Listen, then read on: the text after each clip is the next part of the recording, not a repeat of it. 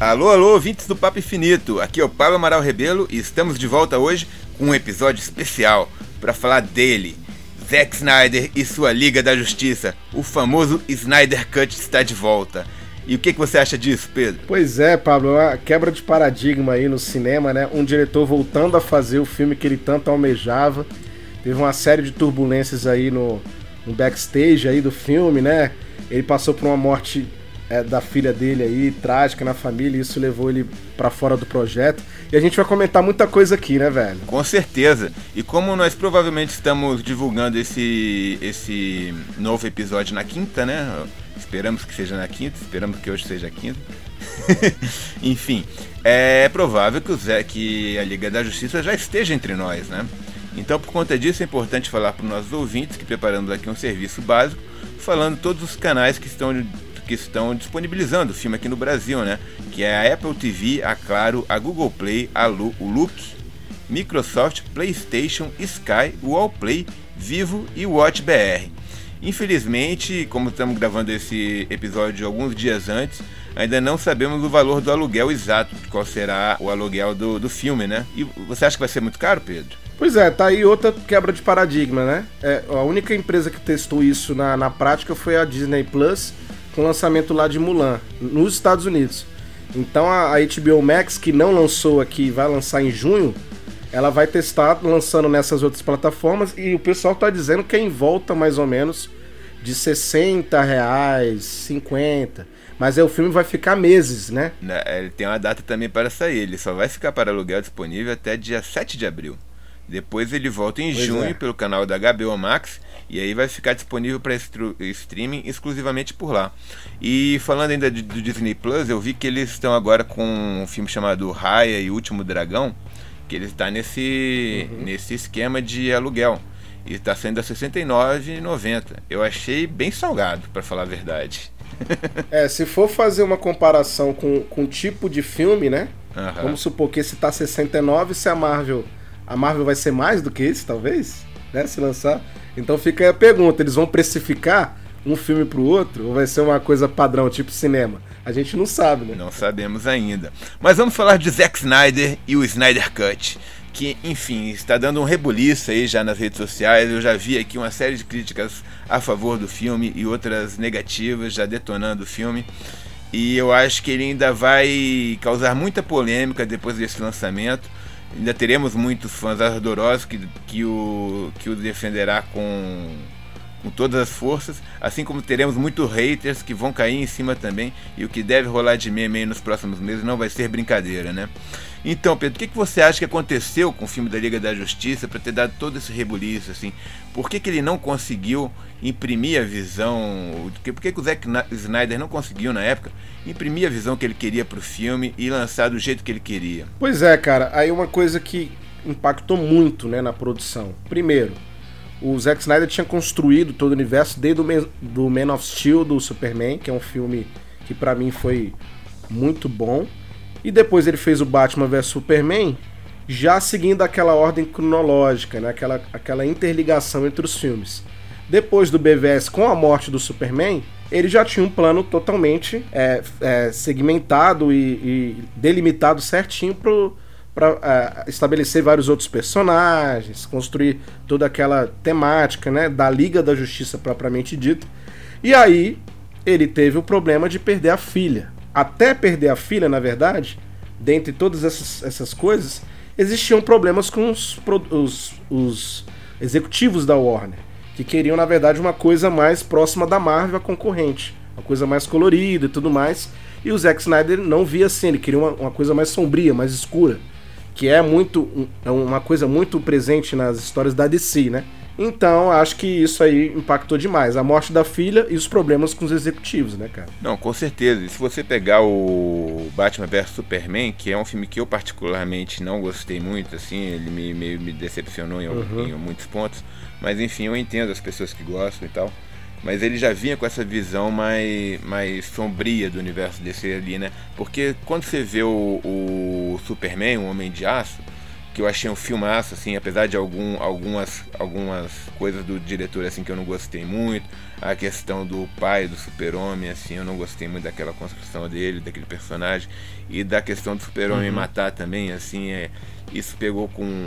pegou muito ali, né? Assim, com o, a fanbase do personagem e com o que ele representa, assim, né? Mas enfim, eu entendo a visão que ele queria realmente fazer uma desconstrução do do super-homem, assim, para não apresentar algo que já foi visto, essa questão de realmente um, um ser divino, assim, com poderes além da imaginação, tendo que viver entre humanos numa sociedade, assim, que não necessariamente o, verá com bons olhos no primeiro momento, apesar de no, no Batman vs Superman, o Superman já ter essa coisa assim, meio de, de um deus entre os humanos mesmo, assim, né? Tem, tem uma construção ali do personagem com essa visão, mas com ele continuando a, a matar assim outros humanos e tal, sem ter o, o, os pudores que ele tem no quadrinho, né? Mas isso, enfim, é, eu, eu, vi, eu vi que tinha um plano ali para descambar no, no, Liga da Justiça, assim, para fazer até funcionar assim é, esse universo que ele vinha construindo que ele estava ali mesmo, mesmo nesse papel de arquiteto, né, Pedro? Assim, ele estava me, mesmo querendo construir Isso, uma coisa é. diferente da Marvel que fosse mais puxada para esse lado apocalíptico, assim, de, de muita. de cidades sendo destruídas, de pessoas morrendo, do, do super-herói falho, não conseguindo salvar todo mundo, assim como na, Marvel, assim. Tem uma, um, um, lado assim que eles mostram muito o, o, os personagens sendo salvos o tempo todo, tá? Assim, essa questão heróica assim dos personagens, assim que, que no meio de uma batalha, assim realmente se tu pegar assim a lógica da coisa, é provável que um, um ser como Super-Homem assim não conseguisse, assim, como também na Marvel, assim, né? Tipo, o roteiro ele, ele ajuda o super-herói a mostrar uma face boa quando ele vai lá e salva alguém no meio de uma luta e tal, mas que é uma coisa que na prática é meio complicada. E aí, ao mesmo tempo, a gente tem um entendimento da cúpula da Warner Bros., que é que cuida né, de todo esse conglomerado da DC, de repente não tão alinhada com o que os quadrinhos realmente representam. Porque o Zack Snyder ele pegou muita referência sombria mesmo. Então ele pegou o Frank Miller, de referência, que é uma referência muito sombria de uma época do Batman, né? Bem específica, Cavaleiro das Trevas. E aí, ao mesmo tempo, ele pegou também referências de Apocalipse dos Novos Deuses, que foi pelo Jack Kirby, e que é que representa muito bem o lado bom e o lado ruim ao extremo, né? Então aquela coisa do, do quarto mundo, toda aquela, aquela mitologia. E aí o Zack Snyder ele, ele fez o papel de arquiteto, eu concordo com você, né? E aí eu aproveito para te perguntar o seguinte, ô, ô Pablo, por que que a Warner abandonou os seus planos originais de um, de um universo interligado? Porque o universo interligado seria exatamente isso, né? Exato. Pegando ali é. os deuses e, e fazendo uma conexão com aquele chão da cidade de Gotham, com Batman, com aqueles vilões mais terrenos, né? Por que, que você acha que os planos originais não deram certo, velho? Então, eu acho que o que figurou ali, né, o que eu dei uma olhada também em algumas matérias essa semana, assim, antes da gente começar a, a quando a gente estava discutindo assim a, a, pauta aqui sobre o Zack Snyder e tal, né, eu falei, vamos dar uma pesquisada aqui para descobrir direitinho como é que como é que se deu esse imbróglio, né? E o que eu vi era que uhum. o resultado do Batman vs Superman desagradou assim o a cúpula da Warner, né? Que foi essa coisa assim, realmente não ele, ele não agradou o público da maneira que a Warner queria. Foi um filme muito divisível, divisível ali para eles.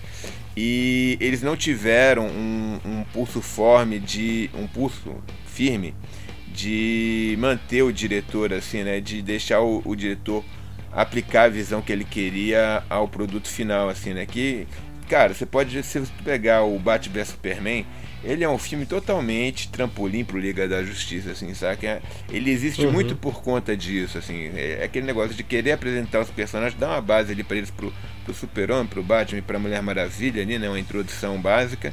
Mas para que. Mas já pra lançar a liga, né? Que o Zack Snyder tinha essa, essa intenção de fazer a Liga da Justiça como uma iniciativa do Batman, assim, né? Tipo, do Batman tendo que ir recrutar seres superpoderosos porque tem uma, uma ameaça muito poderosa vindo e o Superman tá, tá morto, né? Tipo, não tem com, como ajudar ninguém. Porque é isso, com a ausência do Superman, a Terra fica desprotegida e quem tem que segurar a barra é o Batman. Isso foi um dos fatores dos executivos não gostarem da visão do Zack Snyder, né?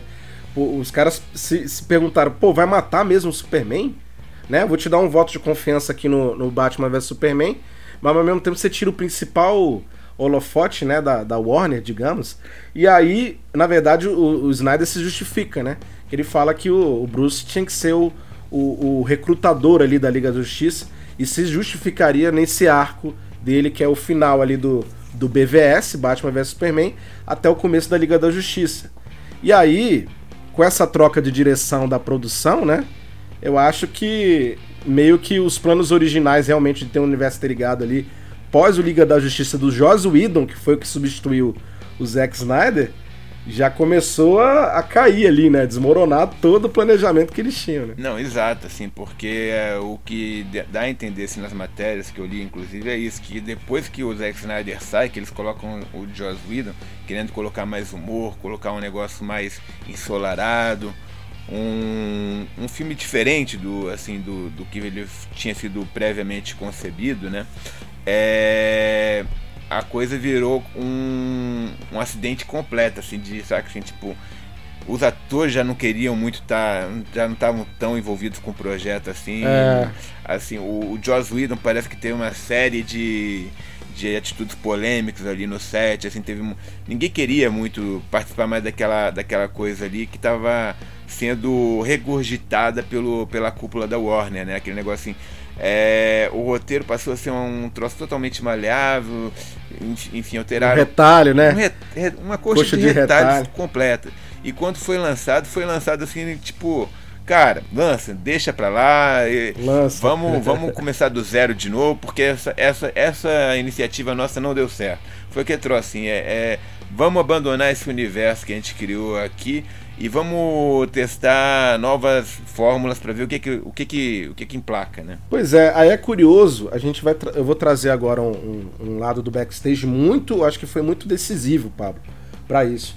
Porque na verdade nessa época aí ele, o Walter Amada já tinha sido efetivado como como diretor criativo da DC, né? O japonês lá que veio daqueles filmes de terror do James Wan. A Warner chamou ele para dar esse essa pegada mais, mais é, digamos, para os filmes da DC. Só que ao mesmo tempo é engraçado, né? Por que, que um cara que veio do terror, ele não quis essa, essa pegada mais sombria, né? Um cara que veio de produções de, de filme de horror, de terror. E aí, junto com isso, a gente tem o, o Joss Whedon entrando, que veio do, do, de dois filmes do, dos Vingadores, né? Que foi o primeiro Vingadores e o Era de Ultron, o segundo. E aí você faz. Você, você aí já em termos de tomada de decisão, já tem dois choques, né? E o Walter Amado ele não é um fã de quadrinhos.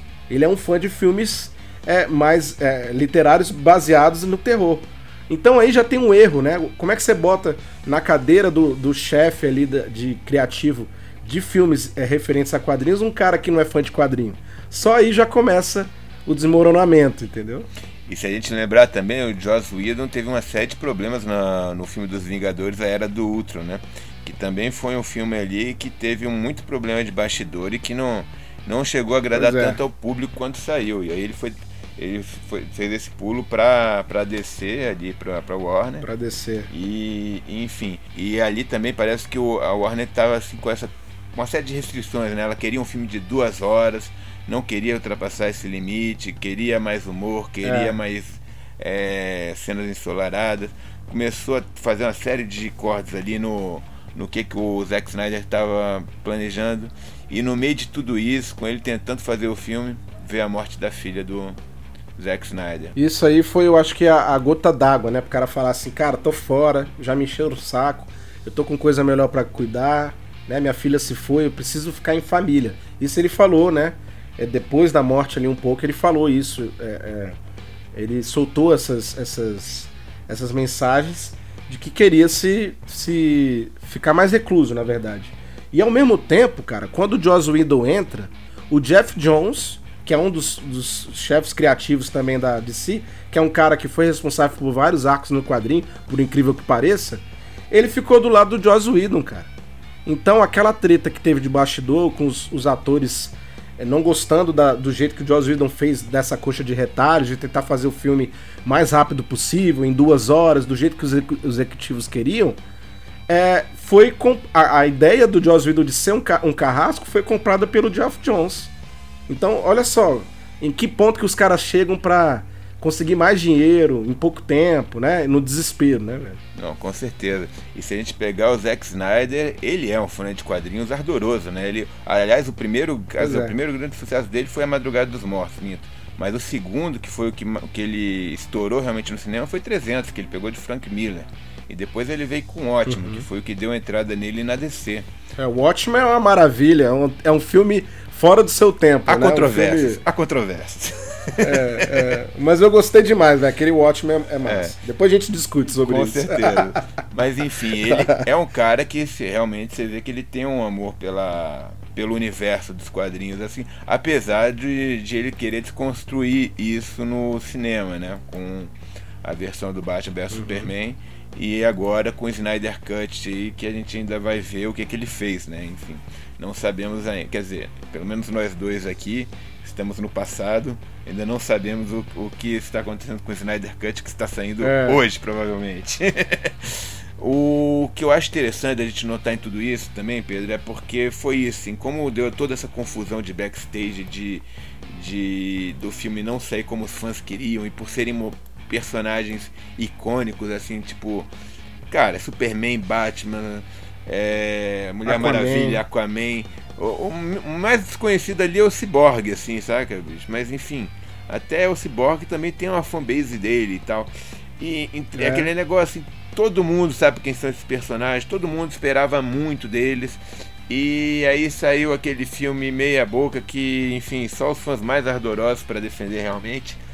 E aí veio o tal do release do Snyder Cut, né? O movimento dos fãs que começou a se, se espalhar pela internet que nem viralizou, né? Como o pessoal fala, assim, de uma maneira. A hashtag viralizou, né, cara? Exato. E isso é uma coisa que a gente trouxe no começo do episódio aqui, como uma, uma quebra de paradigma do cinema convencional, né? Uhum. Então foi, foram os fãs pedindo service. Eu quero, eu sou fã, eu quero service.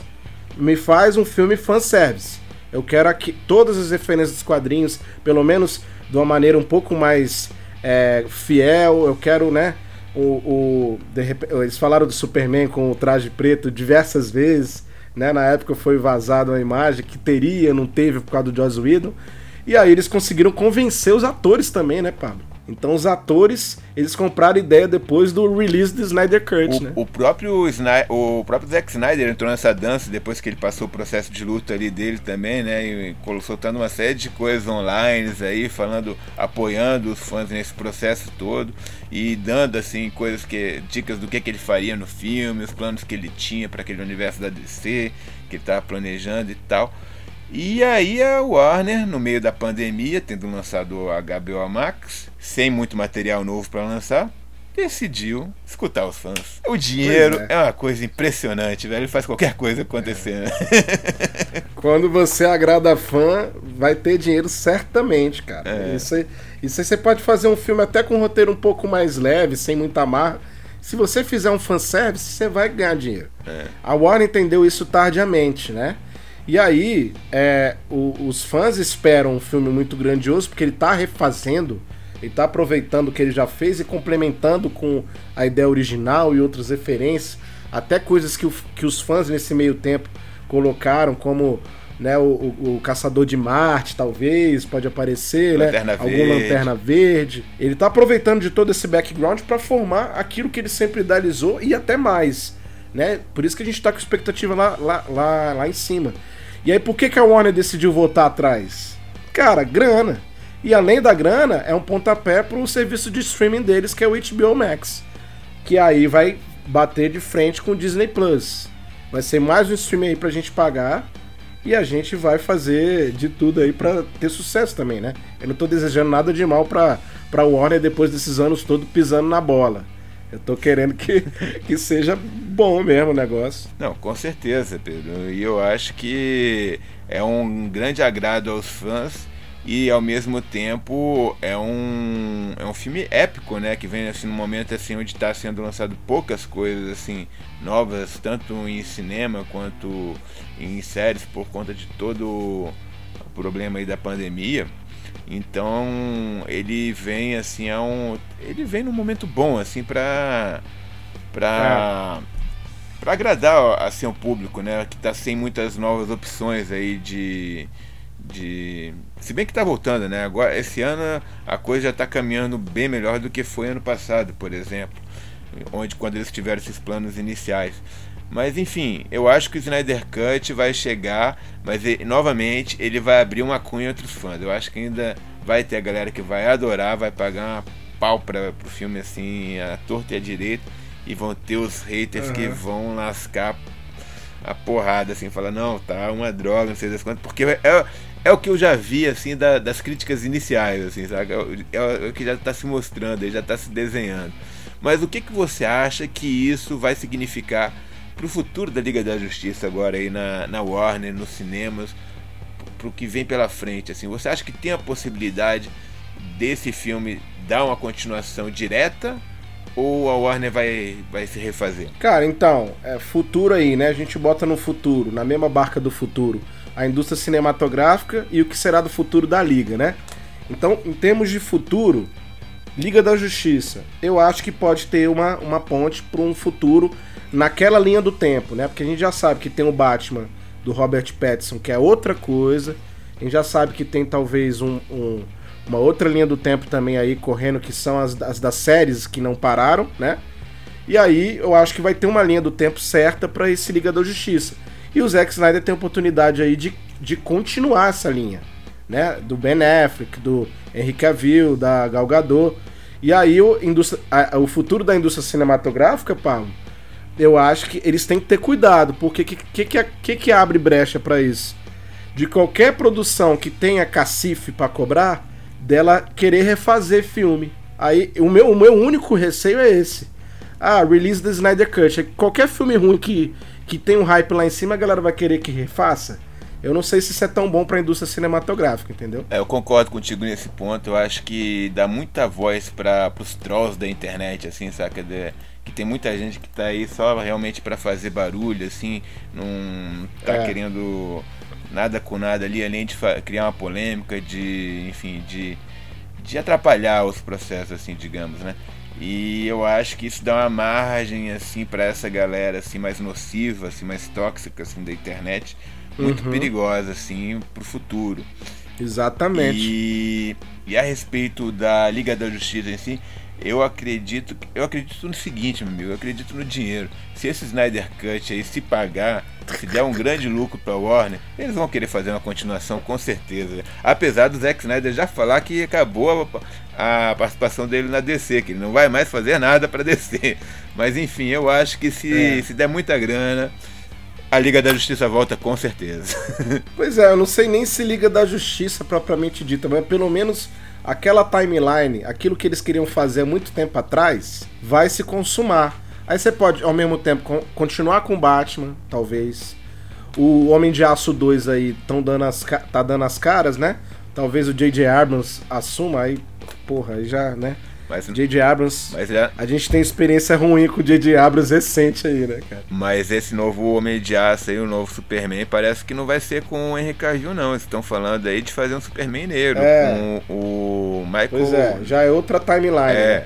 E aí seria com. Quer dizer, não sei se seria com ele. Assim, ele teve uma reunião com a DC, aquele cara que interpretou é Michael B. Jordan, acho que é o nome. Não, não sei. É, o, fez o, o Killmonger. Né? Exatamente, né? no filme do Pantera Negra, que é. estaria sendo cotado para fazer um Superman negro nos cinemas.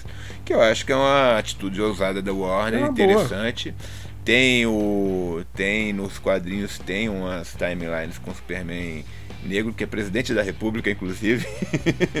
que é bem interessante.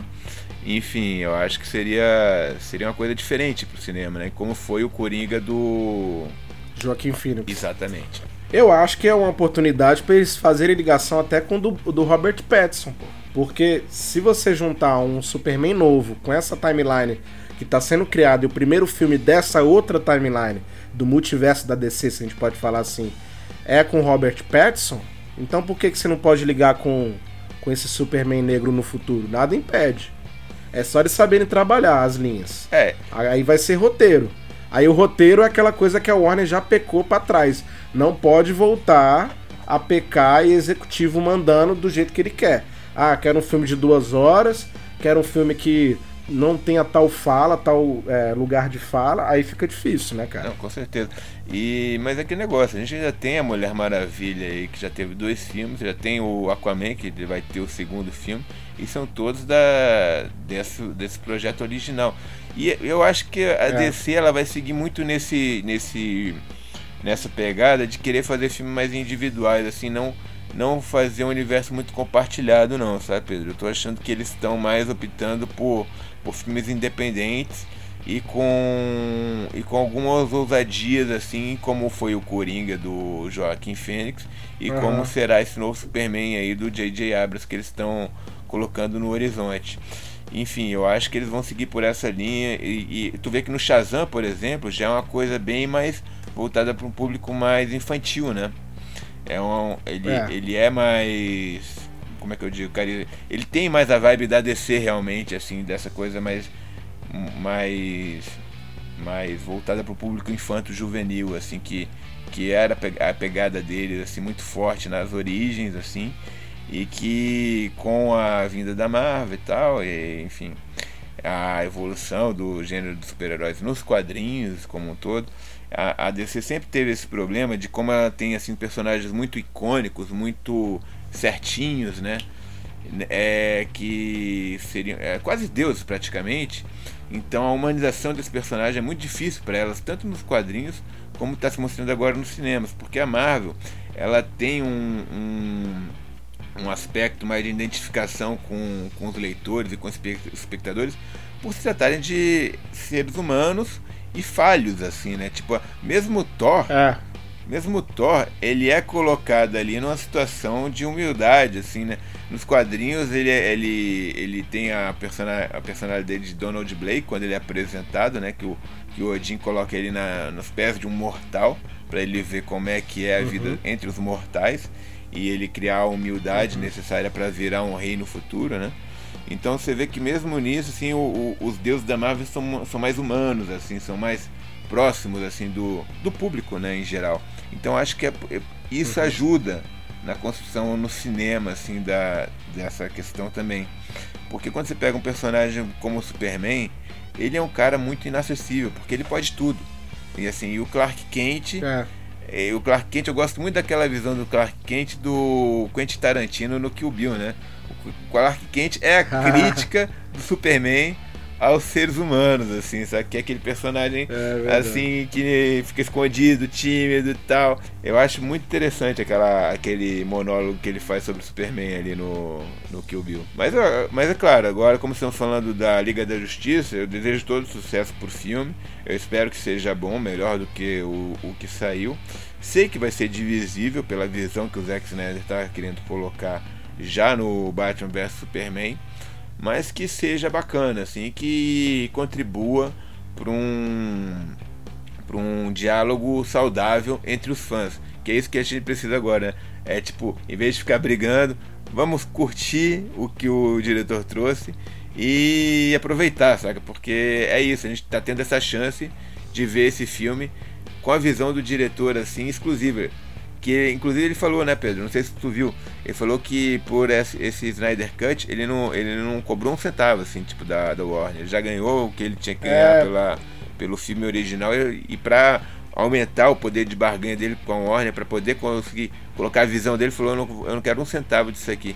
E eu acho que parte do, do, do, do que será arrecadado no filme também vai ser destinado para para um, grupos de prevenção a suicídio, também tem isso que eu acho que é interessante é, a gente mencionar, porque como teve essa tragédia ali no meio familiar do Zack Snyder, né?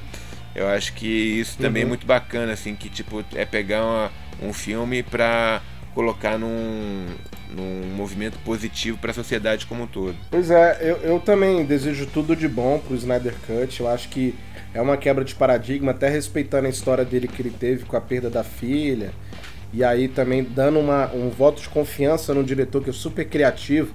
né, que tem uma, uma bagagem boa aí de filme de super-herói, é dar o voto de confiança para pro fanservice, né? Com certeza. Só que aí, tem uma notícia que eu vi hoje, recente, na verdade, de janeiro, que o Walter Amada vai continuar na presidência da, da Warner, na fatia da DC Filmes, até 2023.